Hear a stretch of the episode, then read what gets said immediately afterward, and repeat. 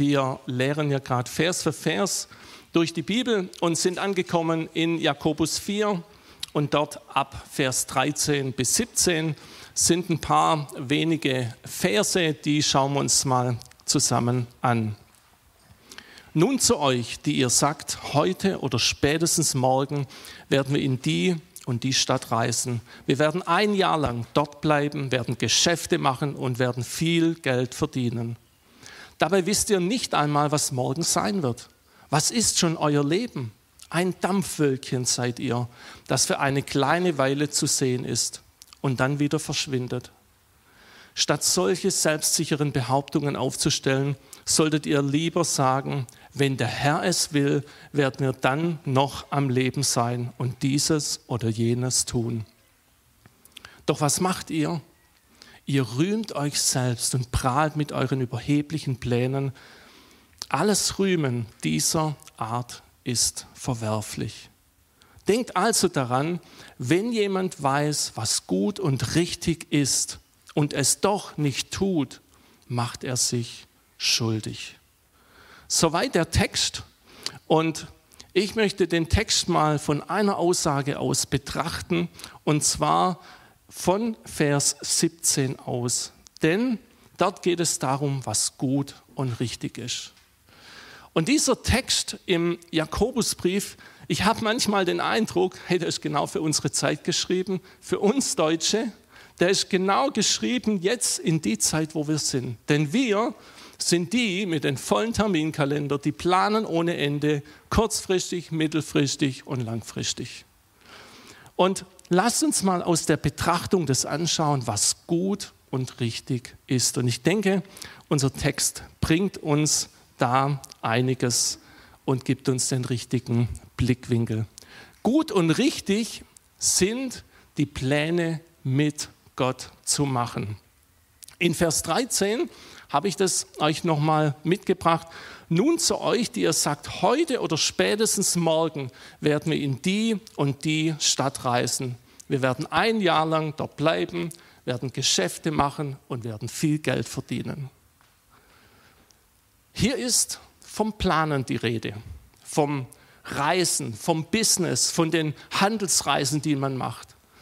Es sind Pläne ganz unterschiedlicher Ausprägung, die auch wir haben und die damals hatten. Das sind berufliche Pläne, das sind Familienpläne, das sind Fitnesspläne, die wir heute haben, Diätpläne, Zukunftspläne.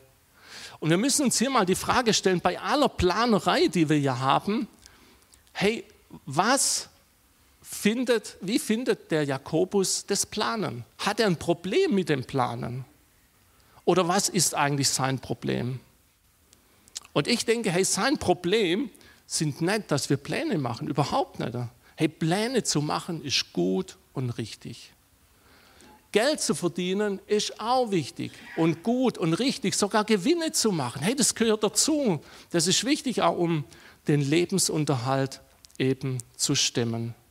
Aber ihm geht es hier um was ganz Wichtiges. Ihm geht es hier, und das ist sein Problem, um eine übergroße Selbstsicherheit und Selbstherrlichkeit. Denn sein Problem ist, dass die Adressaten, die an die er das schreibt, dass sie denken, sie haben ihr Leben in der Hand. Sie haben ihr Leben in der Hand. Sie haben das Planen in der Hand. Und das ist die falsche Motivation. Das ist das falsche Planen. Denn das ist ein Planen, wo Gott keine Rolle mehr spielt. Wenn wir in unseren Plänen, hey, Gott nicht mit einbeziehen, dann ist das der falsche Ansatz und der falsche Antrieb. Hey, wir müssen die Pläne mit Gott machen. Und nicht nur mit Gott, sondern auch in einer Abhängigkeit zu Gott. Wenn wir Pläne machen, unabhängig von Gott, hey, dann ist es genau das, was Jakobus anspricht. Wir müssen die Pläne in Abhängigkeit zu Gott machen. Und dabei denken wir jetzt vielleicht zuerst mal an unseren Job, an unseren Beruf, wo wir Finanzpläne auch abliefern müssen. Aber das betrifft nicht nur unser Job, das betrifft auch unser privates und auch unser geistliches Leben hey, die Planung, die wir machen müssen, ist auch, hey, was plane ich mit meinen Gaben? Wie möchte ich meine Gaben, die Gott mir gegeben hat, einsetzen? Was plane ich in meinem geistlichen Leben? Wo möchte ich weiterkommen? Wie möchte ich Jesus ehren, ähnlicher werden? Vielleicht auch, wo möchte ich mich ehrenamtlich engagieren, vielleicht in der Gemeinde? Wie planen wir ganz konkret die Dinge? Und das Entscheidende ist, dass wir Gott in diese Pläne mit einbeziehen.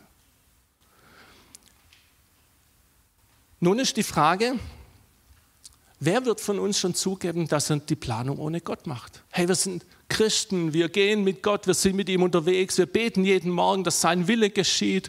Wenn wir vielleicht eine größere Sache geplant haben, wie einen Missionseinsatz, einen Jobwechsel oder solche Dinge, hey, dann legen wir das Gott hin, wir beten erst darüber und dann gehen wir auch davon aus, hey, dass Gott seine Hand über die Pläne hält und das ist auch gut.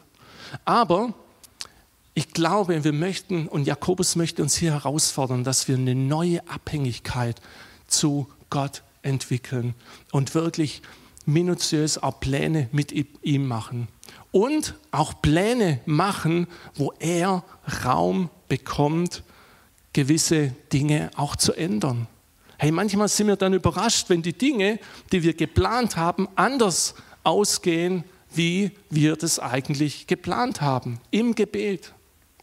Und ich glaube, Gott will, will uns neu herausfordern, dass wir die Pläne mit ihm machen und dass wir Raum lassen für das, dass er wirken kann. Denn ganz ehrlich, wenn wir zu 100 Prozent unsere Pläne machen, unseren Tagesplan, unsere langfristigen Pläne, hey, wie viel Gott, wie viel Platz hat dann noch Gott in den Plänen?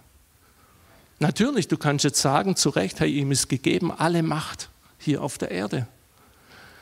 Aber ich möchte uns ermutigen, hey, dass wir immer wieder ganz neu die Pläne, die wir planen, Gott hinlegen.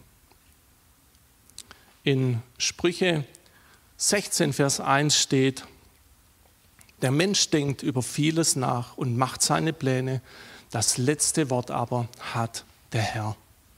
Hey, lasst uns die Pläne mit Gott machen. Er hat das letzte Wort. Und lasst uns das echt bewusst machen, mit ihm die Planung anzugehen. Gut und richtig sind nicht nur das Planen oder die Pläne mit Gott, sondern es ist die Perspektive. Vers 14 und 15 lesen wir nochmal. Dabei wisst ihr nicht einmal, was morgen sein wird. Was ist schon euer Leben?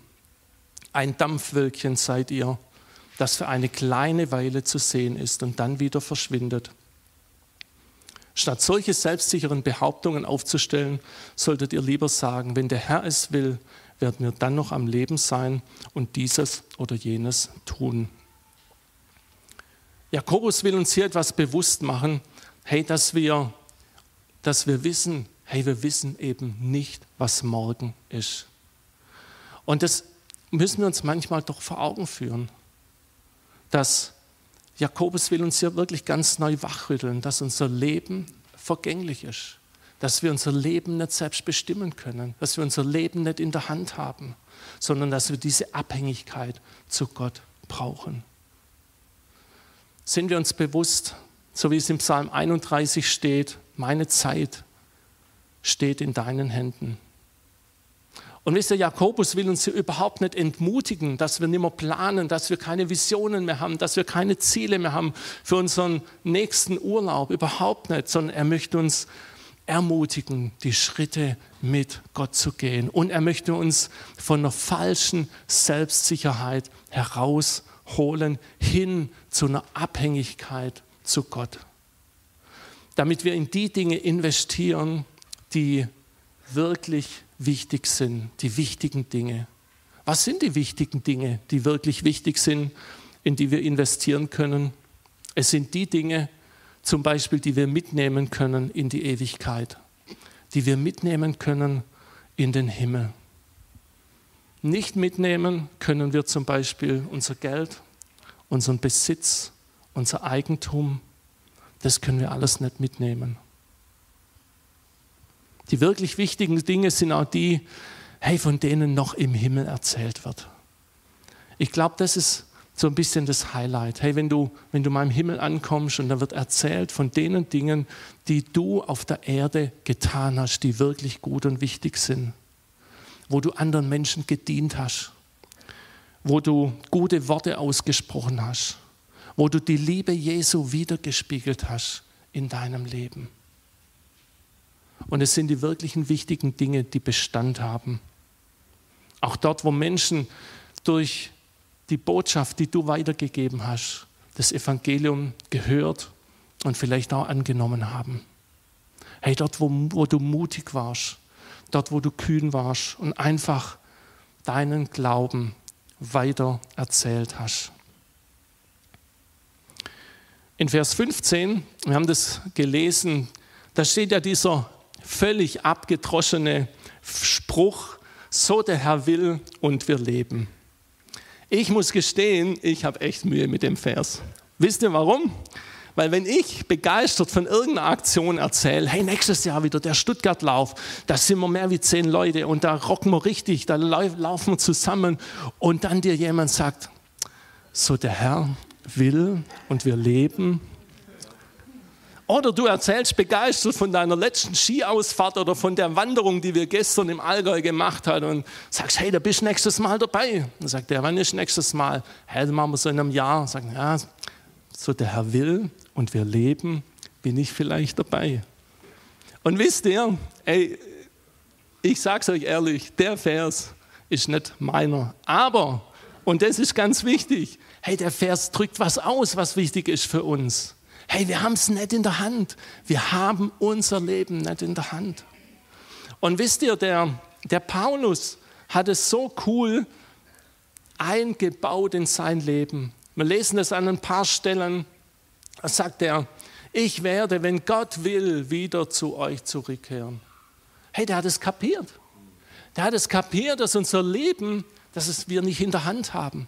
Natürlich haben wir es in der Hand, wenn wir, dass wir uns ein Stück weit gesund ernähren, dass wir die Dinge tun, die wichtig sind. Dann haben wir schon auch ein bisschen was in der Hand. Natürlich. Hey, aber letzten Endes ist unser Leben in der Hand Gottes. Und das muss uns bewusst sein. Zu den Korinthern hat Paulus mal gesagt, ich aber werde bald zu euch kommen, wenn der Herr es will. Und Natürlich, das sind immer so die, die klugen Sprüche von den alten weißen Männern. So arg weit bin ich da auch nicht mehr weg. Äh, vom Alter meine ich jetzt, nicht von der Weisheit. Und das, aber das ist das Entscheidende, hey, dass das in unser Herz geht. Hey, dass unser Leben wir nicht bestimmen. Und doch ist es manchmal so weit weg, wenn wir jung sind, dynamisch sind, wenn wir gesund sind und es uns gut geht. Und ich habe ein Bild euch oder ein paar Bilder euch mitgebracht von einer Sache, die hat mich tief bewegt. Natürlich ist es eine Geschichte aus dem Sport, wie ihr wisst. Und diese Bilder und auch der Video, der ging die letzten Tage, ging die wirklich in den ganzen sozialen Netzwerken um die Welt. Und da gab es einen Marathon in Leeds und dort sind die ein paar ehemalige Mitspieler sind gestartet bei diesem Marathon für einen Mitspieler, mit dem sie zusammen waren. Der heißt Rob Buro. Und dieser Rob Buro ist 40 Jahre alt. Und nach dem Ende seiner Karriere vor circa fünf Jahren hat er verkündigt, dass er an einer lebensbedrohlichen, nicht heilbaren Krankheit leidet, an ALS. Das ist eine Krankheit, die, wo der ganze Körper komplett gelähmt wird, die inneren Organe, aber auch alles und sie haben ihn dort begleitet. Er ist in dem Wagen gesessen. Er ist völlig bewegungsunfähig. Und sie sind mit ihm mitgegangen. Und sein bester Freund Kevin Sinfield und ein paar ehemalige Mitspieler, die den Marathon wegen ihm gemacht haben, sie haben gesagt, hey, je länger der Lauf dauert, desto mehr Zeit können wir miteinander verbringen mit Rob. Und wir werden eine Menge Spaß haben, das ist sicher. Und der Spaß, der hat mit einer berührenden Geste geändert. Ihr seht es auf dem ganz rechten Bild. Sie haben ihn zwei Meter vor der Linie aus dem Wagen genommen, das seht ihr, er ist völlig bewegungsunfähig und haben ihn über die Ziellinie getragen. Und es war gleichzeitig auch ein Spendenlauf, wo sie über neun Millionen eingesammelt haben, damit die Forschung dieser wüsten und gemeinen Erkrankung wirklich ähm, ja, voranschreitet. Und ich sage euch ganz ehrlich, mich hat es berührt, weil ich gemerkt habe, hey, das ist ein junger Mann, der war sportlich, der war fit. Und es hat mich bewegt, weil, hey, letztendlich haben wir unser Leben, die Dauer unseres Lebens nicht in der Hand. Und ich glaube, es hilft uns manchmal nochmal auch diese Perspektive uns bewusst zu machen, von der eben Jakobus auch spricht. Hey, unser Leben ist nur ein Dampfwölkchen oder nichts wie Rauch. Hey, das vergeht so schnell. Und deswegen lasst uns wieder schauen, hey, dass wir die Dinge auch tun, die wirklich wichtigen Dinge, die Dinge, die Bestand haben. Gut und richtig ist, wenn wir in Bescheidenheit und Demut leben. In Vers 16 können wir das so gut nochmal nachvollziehen. Doch was macht ihr? Ihr rühmt euch selbst und prahlt mit euren überheblichen Plänen. Alles Rühmen dieser Art ist verwerflich. In diesem Vers kommt die Verhaltensweise zum Vorschein, die nicht gut ist. Und diese Verhaltensweise, hey, die schleicht sich so schnell ein bei uns, wenn wir vielleicht auch etwas geleistet haben, wenn wir Erfolg haben, wenn uns etwas gelungen ist. Und das ist sehr gut, wenn uns Dinge gelingen, ist es gut und wenn wir Erfolg haben. Aber es geht darum, wie gehe ich damit um. Und dieses Rühmen, dieses Prahlen von Dingen, weil ich sie minutiös ausgearbeitet habe und geplant habe, hey, das ist der falsche Weg. Und das führt zu einem Stolz, was uns im Umkehrschluss wegbringt von Gott. Im 2. Korinther 10, Vers 17 lesen wir, wenn jemand auf etwas stolz sein will, soll er auf das stolz sein, was Gott für ihn getan hat. Hey, und das ist das Entscheidende. Hey, wenn wir etwas erreicht haben, wenn wir, wenn unsere Pläne, die wir gemacht haben, zu einem guten Ende sind, zu einem erfolgreichen, und das wünschen wir uns und das wünscht sich auch Gott, hey, dann ist es wichtig, dass wir dem danken, der uns das geschenkt hat. Und diese Perspektive ist wichtig. Und lasst uns ablegen allen Stolz, der sich ganz schnell mal einschleichen kann nicht nur in unsere Worte, sondern auch in unsere Gedanken und in unserem Herz. In Sprüche 16, Vers 5 lesen wir, ein stolzes Herz ist dem Herrn ein Gräuel und wird gewiss nicht ungestraft bleiben. Oder Sprüche 18, 12, Stolz führt zum Sturz, Bescheidenheit aber bringt zu Ehren. Und Jakobus ist es wichtig zu sagen, hey, dass jeglicher Stolz, jegliches Rühmen, jegliche Prahlerei über Dinge, die wir gemacht haben, über Dinge, die wir geplant haben, hey, das ist nicht von Gott. Und es zieht uns sogar von Gott weg. Denn der Teufel hat ein großes Interesse, nämlich uns hier zu Fall zu bringen. Stolz und Rühmen beginnt schon in unseren Gedanken. Deshalb Lasst uns demütig und bescheiden sein. Das bringt uns Reichtum, Ehre und Leben. So steht es in Sprüche 22. Gut und richtig sind, ist auch mein letzter Punkt, dass wir nicht schuldig werden. Vers 17. Denkt also daran, wenn jemand weiß, was gut und richtig ist und es doch nicht tut, macht er sich schuldig. Es geht in der ganzen Predigt um das Gute und Richtige zu tun. Das, was Gott dir aufs Herz gelegt hat, die Dinge, die ihm wichtig sind, die Dinge, die ewigkeitsrelevant sind. Und Jakobus rüttelt uns wach. Er will uns heute wachrütteln an dem Tag, dass wir uns nicht schuldig machen. Schuldig in dem Zusammenhang heißt, hey, dass wir uns nicht schuldig machen, die Dinge, die gut und richtig sind, nicht zu tun. Und wisst ihr, das ist eine Aussage, hey, die sitzt erstmal. Da müssen wir uns erstmal, das müssen wir erstmal sacken lassen. Und ganz ehrlich, man macht und ich mache da gern mal einen riesen Bogen um solche Verse, vor allem wenn es um Predigten geht, weil, hey, das ist jetzt nicht so das Attraktivste, was du hier von dir gibst. Denn es ist erstmal eine harte und es ist auch eine wahre Aussage. Aber eigentlich ist es nichts anderes wie das eigentliche Kernthema, auf das Jakobus zurückkommt, nämlich, dass der wahre Glaube durch Taten lebt. Hey, das sind die Taten, wo Gott in deinem Leben und in deinen Lebensplänen verherrlicht wird, wo du ihn groß machst, wo du ihn verkündigst, wo du ihm Ehre gibst, wo du ihn in den Mittelpunkt stellst. Und das Bewusstsein, schuldig zu sein, das heißt also etwas nicht gemacht zu haben, führt uns wieder ganz stark in eine Abhängigkeit zu Gott, nämlich in eine Vergebung zu Gott. Und wisst ihr, das ist so cool.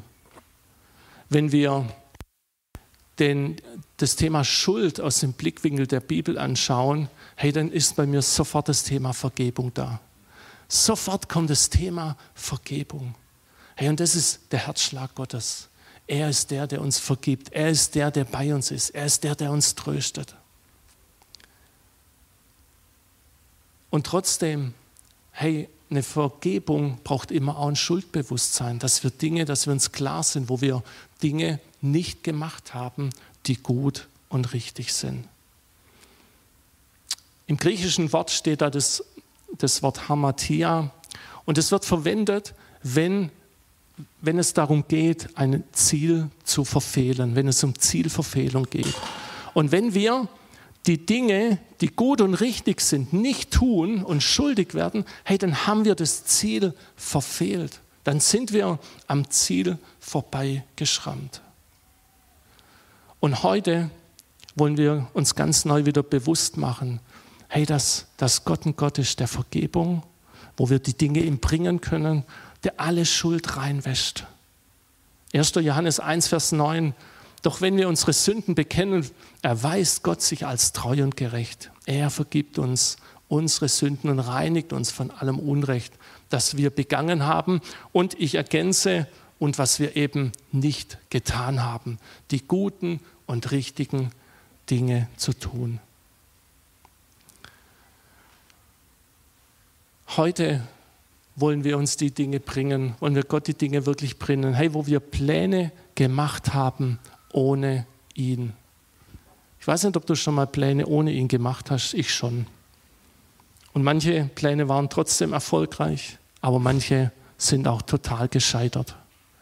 Und heute wollen wir nochmal ganz bewusst alle Pläne, die wir haben, auch die, die du jetzt schon gemacht hast, hey, leg sie nochmal Gott hin.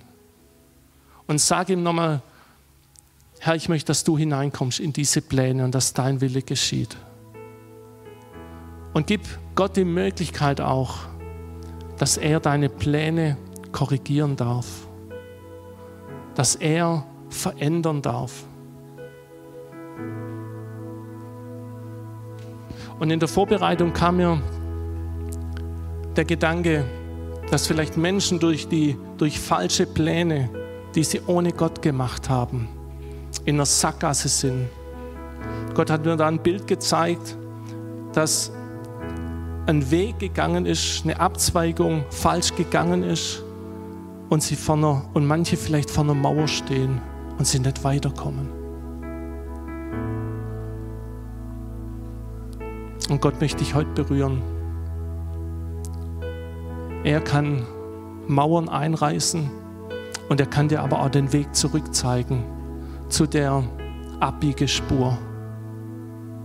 Und du darfst es Gott jetzt hinlegen. Und lasst uns gemeinsam aufstehen und beten.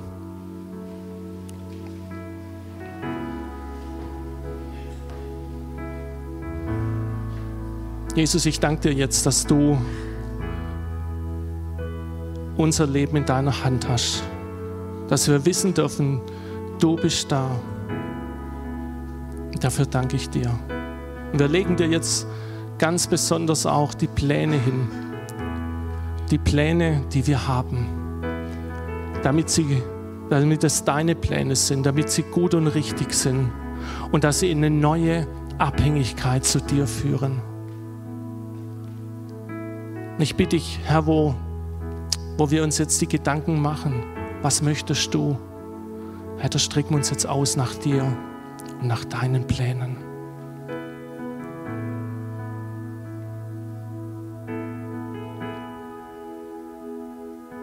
Möchte auch besonders für die beten, die, die vielleicht falsch abgebogen sind und vor einer Mauer stehen, in einer Sackgasse. Und Jesus, da bete ich, dass du ganz besonders die Menschen jetzt berührst, dass du ihnen begegnest und dass sie deine Pläne adoptieren und dass sie zurückgehen können zu der Abzweigung, wo sie falsch abgebogen sind. Und Herr, ich bete auch, dass, dass dort, auch wenn es nicht dein Plan war, dass du dort Mauern einreißen kannst, damit der Weg weitergeht der Weg mit dir.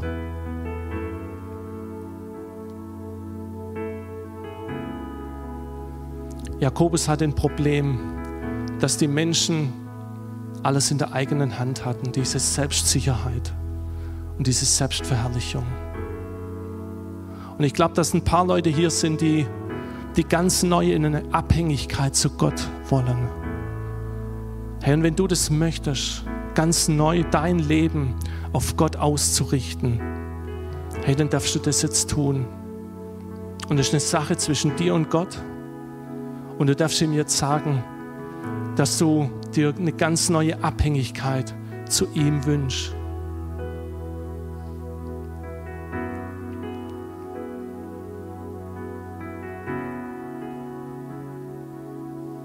Und Herr, ich bete, dass wir wirklich da zurückkommen von dieser Selbstverherrlichung, von unseren eigenen Plänen hin zu einer Abhängigkeit zu dir.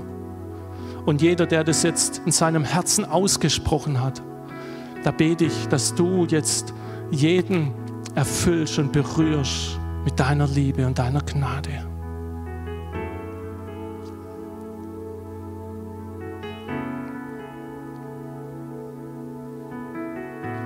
Und ich möchte zum Abschluss jetzt noch für jemand beten, oder für die, die, die sagen, hey, es gibt ein paar Punkte in meinem Leben, wo ich genau, wo das passiert ist, dass ich mich schuldig gemacht habe, weil ich nicht die Dinge getan habe, die gut und richtig sind. Und die dürfen wir Gott bringen.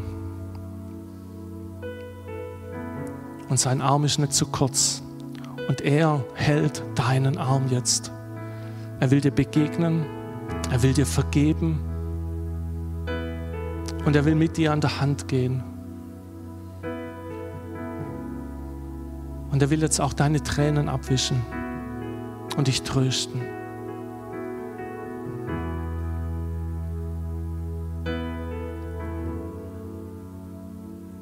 Danke, Jesus.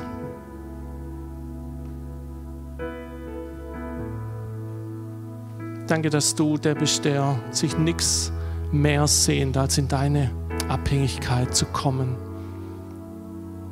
als sich abhängig machen zu dir. Dafür danke ich dir. Lass uns Gott nochmal anbeten.